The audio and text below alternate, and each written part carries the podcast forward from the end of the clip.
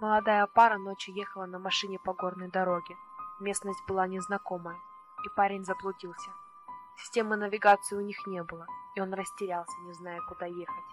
И тогда его девушка, которая до этого дремала на пассажирском сиденье, подняла голову и сказала, «Я знаю, куда ехать.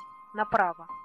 «Откуда она знает дорогу?» – удивился парень, но все-таки повернул туда, куда она сказала. Девушка продолжала указывать путь. «Налево, сверни на ту дорогу». Парень послушно подчинился. Действительно, дорога тут как будто стала ровнее. А теперь поверни налево. Парень повернул руль. Черт! Он резко нажал на тормоз. Сразу за левым поворотом был обрыв. Если бы он помедлил хоть на одну секунду, то машина свалилась в пропасть. «Почему ты сказала мне ехать туда?» — закричал парень. Девушка снова уронила голову на грудь. Она спала. Из ее рта раздался низкий мужской голос. «Думаешь, спасся?» Ее глаза резко открылись.